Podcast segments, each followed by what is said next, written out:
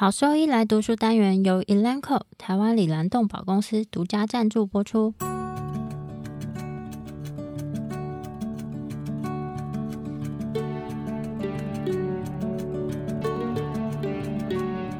欢迎收听《超级好兽医来读书》，好读书，读书好，读好书，三日不读书，竞争一定输。眼睛太忙没时间念书，好兽医来读书，用说给你听。我是兽医师林哲宇 Steven，我是兽医师肖慧珍。在这边我们会挑选十个有趣的文章主题，用说的方式帮大家读书。从十一月二十九号开始，连续十周，每周一的中午十二点准时更新。兽医师来读书喽！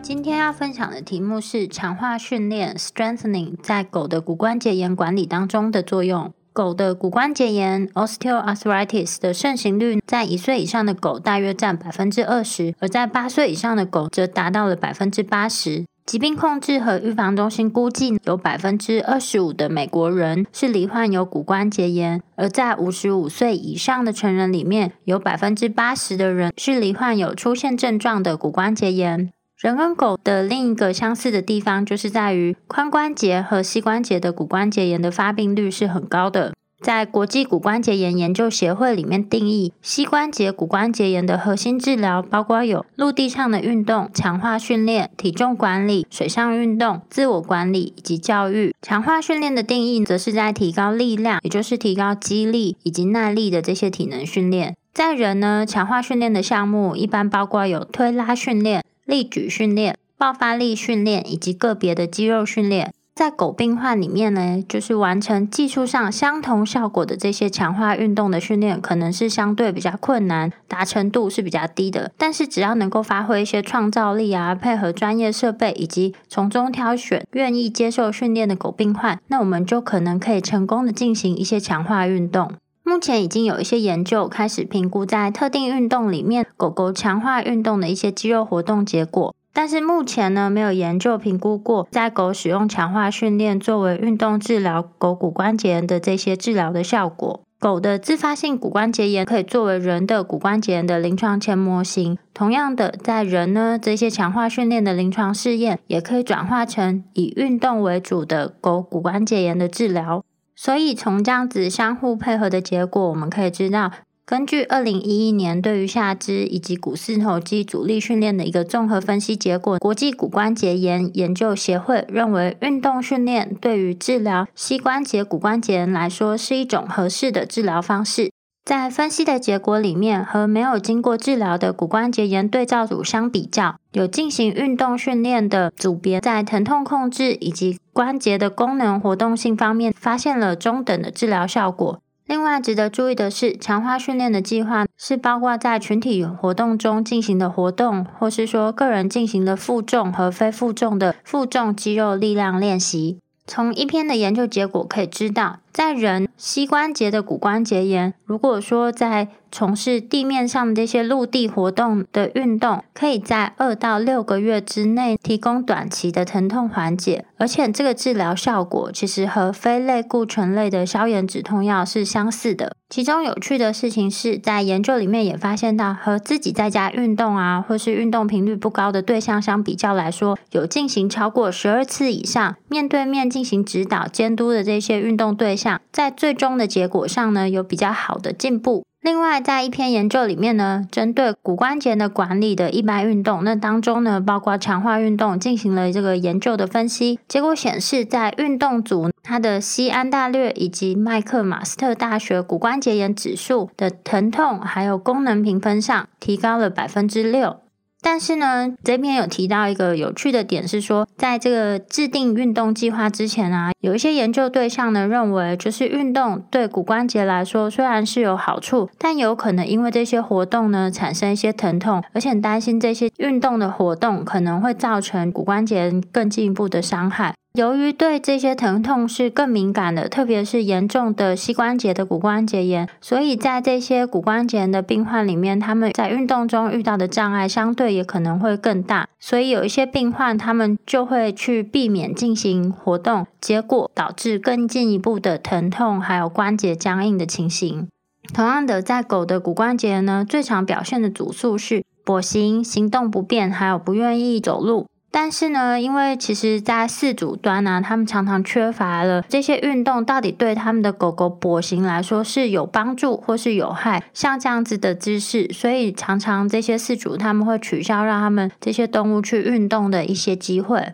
所以，我们应该好好的去教育这些饲主，说如何去调整运动的持续时间，还有进行的运动或是活动的类型。这个会是在狗狗骨关节的物理管理里面呢最重要的关键。那这个会相似于人的骨关节管理中，采用让这些病患能够放心而且愉快的这些锻炼计划。在考克兰综合分析里面，其实有值得注意的事情是，在观察到最大的结果之前，其实运动计划的持续时间是很长的，大约是三十五到四十五周。可惜的事情是，目前没有任何关于管理狗狗骨关节炎的运动计划长度的这些研究，通常会以每一周为一个单位。目前是没有这样子好几十周的研究结果。但是在有一项研究里面，去评估说髋关节发育不良的拉布拉多犬，他们在日常运动持续时间和跛行的这篇研究里面发现到，这些狗狗如果每天能够运动超过六十分钟，不论它们运动的类型是什么，都会优于每天少于二十分钟的运动。这边其实要强调一个很大的重点，就是慢性疾病其实它会需要长期而且持续性的治疗才能产生显著的效果。所以在兽医团队呢，其实我们就必须要有效的去传达像这样的建议：定期锻炼，并且呢持续数个月，甚至它是无限期的持续进行，才能够最佳的去改善动物的活动能力，还有它们的疼痛情况。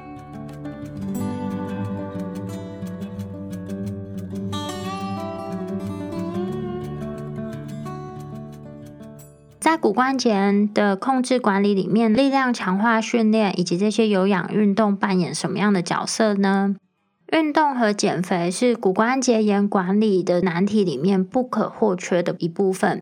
运动对于骨关节的管理的影响程度，从人的研究里面可以知道，运动对于骨关节管理的影响程度和非类固醇类的消炎药来说，治疗的效果是相当的，并且呢，它的并发症是更少。但是，坚持锻炼计划，特别是这些负重的锻炼训练，比直接去吃这些治疗骨关节炎的药物来说，其实相对更具有挑战性。在西班牙的一份骨关节炎的研究里面，评估了在一群体重过重的病患里面，让他们参加股四头肌以及下肢肌肉的等长肌力强化训练里面，就是在这个计划里面，同时结合了不负重的有氧运动。当做实验组，或是负重的有氧运动当做对照组来相做比较。有趣的事情是在有负重的对照组里面，他们在坚持运动的程度是远低于不负重的实验组。运动起来比较辛苦，就是有负重的这个组别呢，他们坚持运动的比率大约是百分之四十。但是在另一组呢，他们没有负重的实验组来说，他们坚持的比率是接近百分之六十。这会使得在实验组里面呢，对自己评估就是生活品质改善程度的这个解释上面变得相对比较复杂而且困难。在最后的结果里面，发现到在六个月内，不论是有没有负重的运动组里面，其实两组的疼痛、僵硬程度还有他们的功能性评分来讲，没有太显著的差异。在另一项针对每周三次的强化训练，不论有无包含有氧运动的这个分析呢，得出结论就是肌肉强化训练，不论有没有同时进行有氧运动，对于膝关节、骨关节的短期疼痛控制来说是很有效的。在综合分析里面，就是包括了八项研究里面，发现到运动对于膝关节的骨关节疼痛评分来说有很大的治疗效果。而且在这个八项研究里面，都同时发现到一个结果，就是运动和没有运动的对照组相比来说呢，有运动的组别其实它有明显的好处，就是有明显的进步。其中以没有负重的强化训练运动来说，它的治疗效果最好。其次则是有负重的强化训练运动，然后再来则是有氧运动。所以简单来说，只要是有持续进行运动呢，跟没有运动相比，只要有运动的，其实它对于骨关节的疼痛评分来说，都可以有相对的益处，然后得到比较好的治疗效果。其中没有负重的这些肌肉强化活动，或是肌肉强化训练，其实它的治疗效果是最好的。另外，我们来看看针对骨关节的一些阻力训练来说，有什么样的帮助。在人的研究里面，针对老年人，就是平均年龄大于六十五岁的成人来说，有八项随机对照试验的综合分析里面发现，对于进行下肢渐进式阻力训练计划的病患来说，这些阻力训练有中等的治疗效果。对于下肢力量还有疼痛都可以达到中等的治疗效果，就是都有还不错的治疗效果啊，有明显的进步。另外，也发现到运动对于本身没有存在骨关节炎的老年人的肌力力量的增长的程度啊，还有它的治疗效果，其实要更好。所以这就表示，其实这些老年人他们的肌力比较虚弱，其实跟骨关节炎之间呢是存在有因果关系，或是两者都有。在结果里面也提到一个很重要的一点，就是说和没有骨关节炎的病患相比较来说，骨关节炎的组别呢，它对于渐进式的阻力训练之后的功能提升还有治疗效果来说是更好，而且更明显。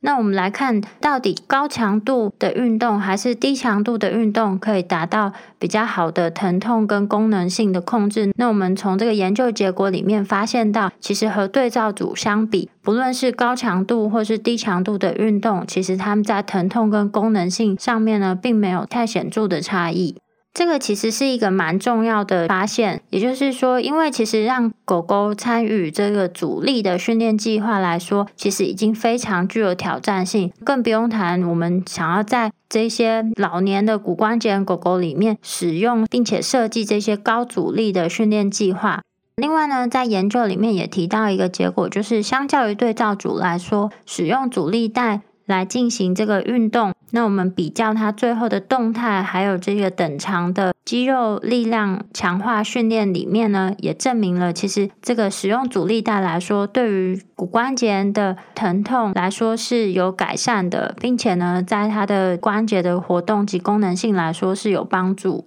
使用阻力带的这个强化训练，对狗来说可能是最具有挑战性的一个运动类型。即便是我们使用比较轻的这个阻力带训练里面呢，有些狗狗就算我们使用最轻的阻力带，它可能也是会拒绝走路或是拒绝移动。而且呢，在大多数的狗里面，其实我们使用中等或是比较强力的这种阻力带训练的时候，它是完全不愿意去移动的。那我们从这些综合分析里面得到一个重要的讯息，里面其实至少目前呢，在短期内我们看到这些结果啊，其实并没有哪一个类型的强化训练计划是最好的。但是只要这个计划能够提供渐进式的负重，其实对病患来说都会是有疼痛控制上的帮助，治疗效果上也会有相对的益处。所以每一个运动计划的强度呢，其实应该要根据病患的耐受程度呢，个别的去进行设计。目前在针对骨关节炎的这些运动强度的研究综合分析里面呢，其实也还没有明确的确定说这些低强度或是高强度的运动，它是不是明显优于其他特定类型的运动。在短期追踪的研究里面发现到，和对照组相比呢，在低强度的运动里面，膝关节的伸展治疗效果是相对比较小，但是膝关节的屈曲呢，它治疗效果是比较好的。而在其他研究里面呢，目前呢只有一项关于低强度的膝关节屈曲运动的长期追踪研究，目前也显示出它这个研究里面是有比较强大的治疗效果。而在髋关节部分，针对髋关节低强度的这些强化训练，其实综合分析的研究目前其实都还没有很足够的数据可以来看。但是有一项关于髋关节外展或者弯曲的这个低强度研究的单一研究里面，其实的确显示了短期内它可以减低膝关节的负荷。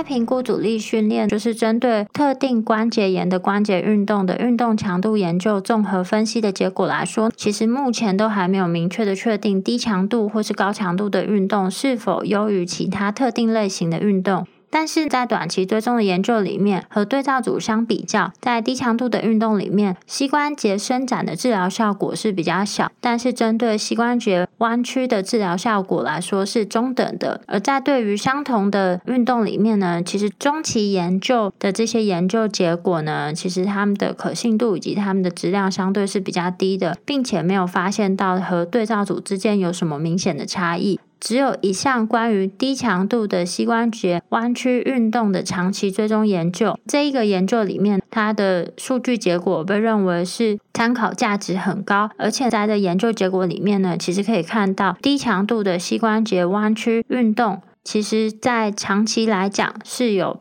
蛮强大的治疗效果。而针对髋关节的这些低强度强化训练的综合分析研究结果，目前还是没有很足够。但是呢，有一项针对髋关节外展以及弯曲的低强度运动的这个研究里面，确实显示了在短期之间可以减低对于膝关节的这些负荷。高强度的运动对于骨关节的病患来说，他们膝关节的伸展力量在短期效果里面其实大概是中等的，但是对于弯曲膝关节的运动治疗来说呢，效果相对是比较好。很可惜的是说，这些研究并没有长期的数据报告。目前虽然没有针对狗狗有进行过，就是按照类别，比如说运动强度啊、他们的有氧运动或是阻力训练等等来评估他们运动的结果，但是有一些评估了对狗常使用的这些治疗性运动的研究，这些选用的治疗训练其实是。利用弯曲或是伸展运动来提高髋关节或是膝关节的力量，只是这些研究都没有评估说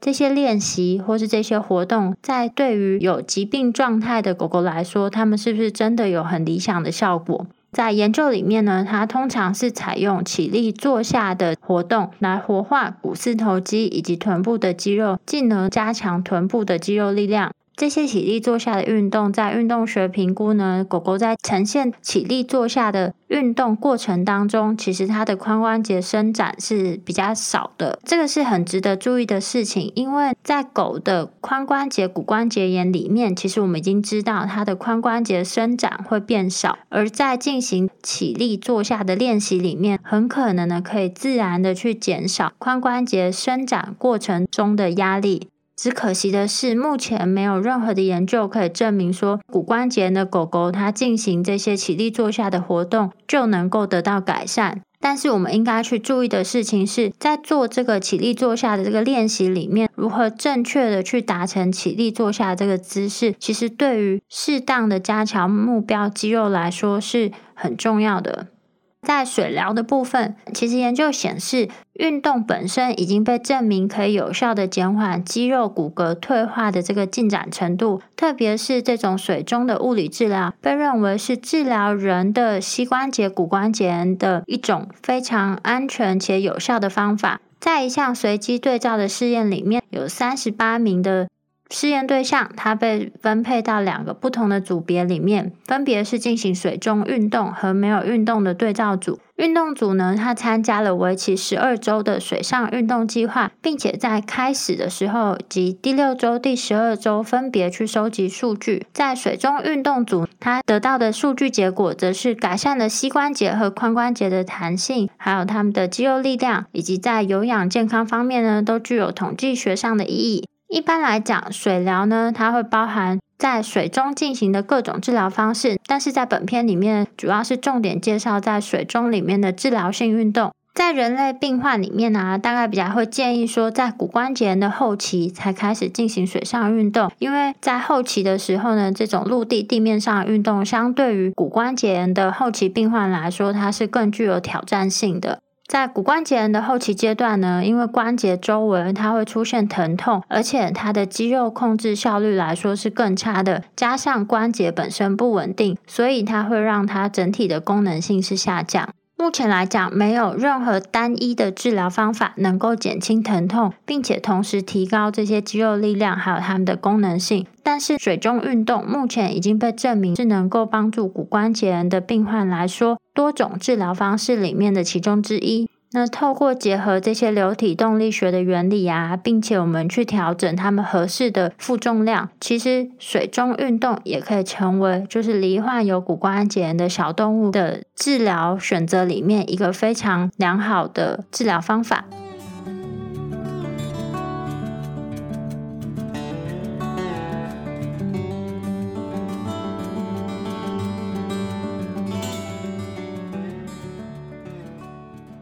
狗狗、猫猫防护跳蚤必施新选择——李兰灵藻虱 Seresto，对付跳蚤必施长达八个月的保护。全新科技的项圈，专利且创新的活性缓释机制，让保护力长达八个月。不怕水，也没有异味，狗狗、猫猫都可以使用，方便、安全、有效、亲密。我也用李兰灵藻虱。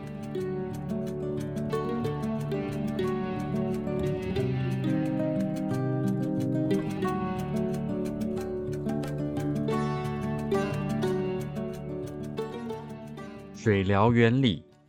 水疗原理主要分成四项：浮力、水深、静水压力和水温。浮力 （buoyancy） 根据研究，在水中的运动比在陆地上更容易，而且痛楚小。水的浮力可以增加对关节和肌肉的支撑，让关节炎患者可以更轻松地进行锻炼，来增加关节活动范围 （range of motion）。水的浮力还可以协助支撑疼痛的肢体，来帮助在运动期间的肢体负重或承重，从而增加肢体活动，同时减轻疼痛。在水中和陆地上进行相同的功能性训练的时候，腿部的负重是不同的，而负载和阻力则是取决于水的深度。水深 （depth） 负载和肢体阻力取决于水的深度。水中运动可以透过利用水的扰流 （turbulence）。和深度来增加肌肉的力量。例如，在水中若想用与在陆地相同的速度运动，将会更加困难，因为当患者在水中推进的时候，必须抵抗大量来自于水的阻力。水中运动必须为患者设计适当的训练负荷，也就是训练强度 （training load），来实现所需的强度增加，加强关节炎关节周围的肌肉，有助于减轻疼痛。若只专注于减轻疼痛而不加强肌肉，长期而言对患者的帮助并不大。总体而言，肌肉强化可以帮助增加关节稳定性，从而减少疼痛。静水压力 （hydrostatic pressure）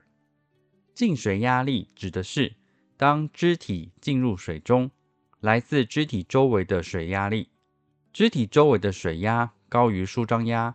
这有助于静脉回流。这种对静脉回流的作用有助于减少肢体肿胀及水肿，从而改善关节活动角度并减轻疼痛。另外，静水压力还可以增加无害感觉的输入 （non-noxious sensory input），而导致疼痛降低等。水温 （water temperature） 水温不仅可以帮助放松，还可以减少疼痛感，从而减少肌肉痉挛 （spasm） 和紧绷感 （tightness）。温水可以将热量传递到浸泡的身体部位，而较冷的温度有助于减少运动后的延迟性肌肉酸痛，加速剧烈运动后的恢复。水中运动通常在恒温的水中进行，一方面可以保持肢体的温暖，另一方面又可以借由静水压力的作用得到好处。透过施行前述讨论过的人类水中运动中使用的流体动力学原理，我们可以在狗狗患者身上获得相同的好处。让患有骨关节炎的狗狗关节和骨骼负重减少的同时，可以增加肌肉收缩，并减少运动过程中发生与骨关节炎相关的疼痛感。水温有助于减少肌肉痉挛，而调整水深则可以帮助改善肌肉无力的情况。使用静水压力来减少水肿和肿胀，也可以减少运动过程中的疼痛。在运动期间，疼痛的关节的不负载。可以增加关节活动范围 （range of motion），增加肌肉的疲劳，并提高耐力。有研究表明，水中运动可以改善骨关节炎人类患者的疼痛、功能和生活品质。水中运动的这些好处，也可以转移到小动物身上。诊断患有骨关节炎的狗狗，非手术的治疗重点集中在提高肌肉强度、耐力、心脏功能和协调性。建议患有骨关节炎的狗狗参加低冲击运动 （low impact exercise），也就是强度较缓和的活动。最好是进行多个较短的运动疗程，而不是一个长时间的治疗程序。水中运动透过应用类似于人类患者的流体动力学原理，帮助患有骨关节炎的狗狗实现这些目标，减少狗狗在运动过程中必须支撑的重量，可以安全的进行功能性运动，同时减轻疼痛。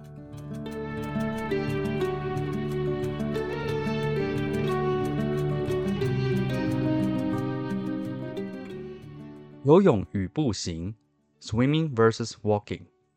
小动物进行水中运动时，常常会出现的一个问题就是，它们应该在水中跑步机上行走，还是在开放式的泳池中游泳呢？除了相同的流体动力学原理之外，建议游泳或水中行走的原因也各不同。游泳可以促进四肢的使用，改善肌肉运动模式；水中跑步机则可以增强心脏的耐力，提高肌肉强度，减轻疼痛，并改善平衡和关节活动角度。与在地面行走相比，水中跑步机行走和游泳，狗狗的关节的弯曲程度会增加。然而，与游泳相比，在水中跑步机上行走的时候，可以观察到接近正常的关节伸展度。相对的，在游泳的时候，髋关节和膝关节常常是伸展受限的。此外，与游泳相比，在水中跑步机上行走或小跑，会促进狗狗呈现更正常的步态模式。因此，在两种形式的治疗性运动之间做出选择，完全取决于我们的治疗目标。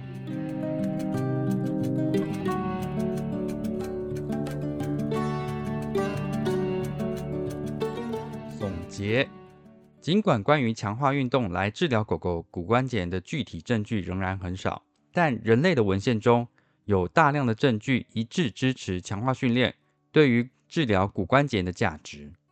定期锻炼或常规化运动应该被视为治疗狗狗骨关节炎的核心治疗策略。阻力、有氧和水中疗法改善的肌肉强度有助于保护患有关节炎的关节，可以在短期和长期的效果中得到改善疼痛状况和功能性等成效。四组教育则必须着重在关注运动对于管理所有患有骨关节炎动物的重要性。甚至是管理早期和轻度骨关节炎的病例，也就是说，不论骨关节炎的程度和临床症状为何，都不应该忽视强度锻炼对狗狗患者的重要性。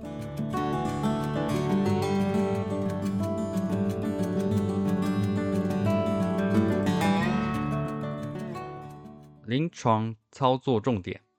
第一点，无论运动类型，运动都可以帮助控制骨关节炎的疼痛。并提高功能评分。第二点，在完成锻炼计划之后，可以在短期三个月和长期十二个月之内看到强度锻炼的好处。第三点，运动的正面影响可能需要长时间的运动计划，也就是大于三十五周才能有明显的改善，但运动可以带来长期的好处。第四点。对于关节炎患者来说，水中运动最初可能比陆上运动更容易，但在陆地上进行有目标性的强化运动，对于控制疼痛和改善功能也是非常重要的。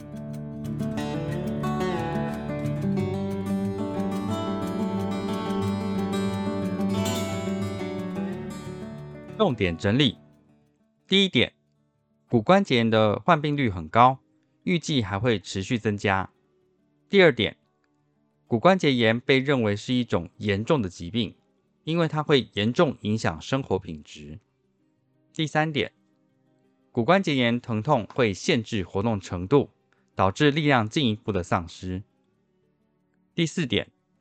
运动在骨关节炎的治疗中扮演非常非常重要的角色。第五点。透过加强骨关节炎的强度锻炼，可以看到中等至较大的治疗效果。第六点，在完成强度锻炼计划之后，可以在短期三个月和长期十二个月之内看到加强锻炼的好处，但需要几周到几个月的锻炼才能使成效变得明显。第七点，由于对疼痛的敏感性增加，骨关节炎可能使运动变得困难。第八点，在专业的监督之下，患者的改善程度更大。